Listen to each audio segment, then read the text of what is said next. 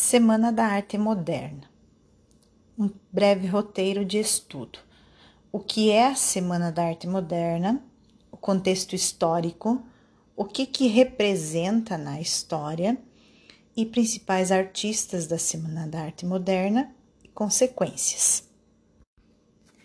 A Semana da Arte Moderna, também chamada de Semana de 22, aconteceu de 11 a 18 de fevereiro de 1922, na cidade de São Paulo, no Teatro Municipal, e reuniu diferentes tipos de arte. A Semana da Arte Moderna foi um evento cultural que reuniu diversos tipos de arte, ah, como pinturas, poesias, esculturas, danças, entre outras e, e, essas exposições durante a semana marcaram o início do que a gente chama de movimento modernista no Brasil. Ela tornou-se uma referência cultural do século XX.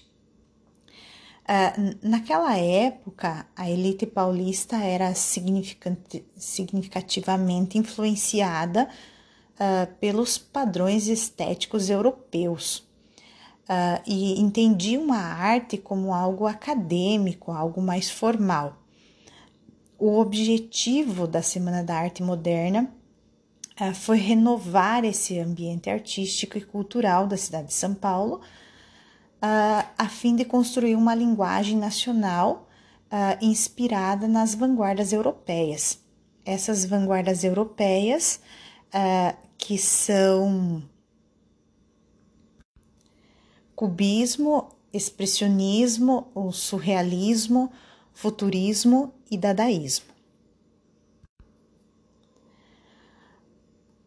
Ela aconteceu em um contexto, em um cenário, né, é, repleto de tensões políticas, sociais, econômicas, porque foi no período da República Velha, é, essa República Velha era controlada pelas oligarquias cafeeiras e, e, e essa política ela era chamada de, da política café com leite. Além disso, nessa época, era comum que as pessoas com maior poder aquisitivo fossem estudar na Europa, e isso aconteceu com nomes brasileiros muito conhecidos, como Oswald de Andrade e Anita Malfatti. Esses dois artistas trouxeram para o Brasil uma nova concepção de arte, influenciando assim a criação do evento chamado de Semana da Arte Moderna. A semana representa, então, ela tem uma, uma ela buscou representar, né, culturalmente aí a, a, uma, a criação de uma cultura mais brasileira, Naquela época, a cultura brasileira era fortemente influenciada pelo que nós chamamos uh, de anglicismos e francesismos, que eram tudo coisas uh, vindas de fora. Uh, ela aconteceu no Teatro Municipal de São Paulo com o intuito justamente de mostrar a cultura brasileira, buscando a raiz dessa, dessa cultura das mais variadas formas de expressões, né, na literatura, na música, na pintura, na poesia. Entre os principais artistas tá, estão uh, Mário de Andrade, Oswald de Andrade e Manuel Bandeira, que depois a gente vai chamar da tríade maior, né? A tríade que conduziu aí os, os primeiros passos do modernismo, da nossa vanguarda brasileira. Também tem Jorge Amado, Carlos Drummond, uh, Graciliano Ramos, Guimarães Rosa, uh, Clarice Lispector e, e outros, uh, tanto na literatura quanto nas artes plásticas e também na música, né?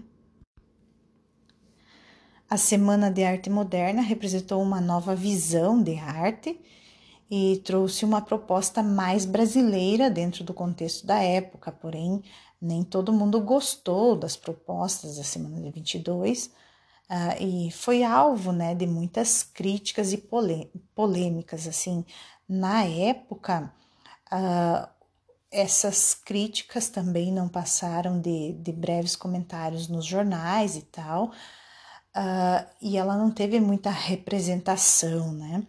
Mas depois ela ganhou, ganhou, né, no contexto histórico aí da, da arte, ela ganhou uh, relativa significância, né? Uma das críticas mais conhecidas é a de Monteiro Lobato, é, e ele fez a artista Anita Malfatti, né? Uh, que ele escreveu Paranoia ou Mistificação. Uh, os desdobramentos de tudo que aconteceu na semana de 22 uh, marcaram a nossa cultura. Então, o tropicalismo, por exemplo, é uma influência da Semana da Arte Moderna. A bossa nova também está ligada né, ao, ao movimento modernista. O modernismo em si, que é a nossa vanguarda, ela tem o surgimento, ela nasce aí na Semana da Arte Moderna. Uh, o nosso modernismo, né? Então, é, ela vai se dividir em três gerações.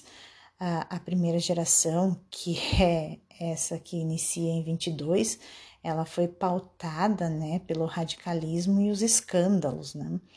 A segunda geração, que foi mais mais tranquila, é, ela tem mais ênfase na literatura, na produção de romances. E a terceira geração, que daí ela já vai se desligando um pouco do modernismo e vai, vai trazendo uma oposição ao radicalismo que foi no início.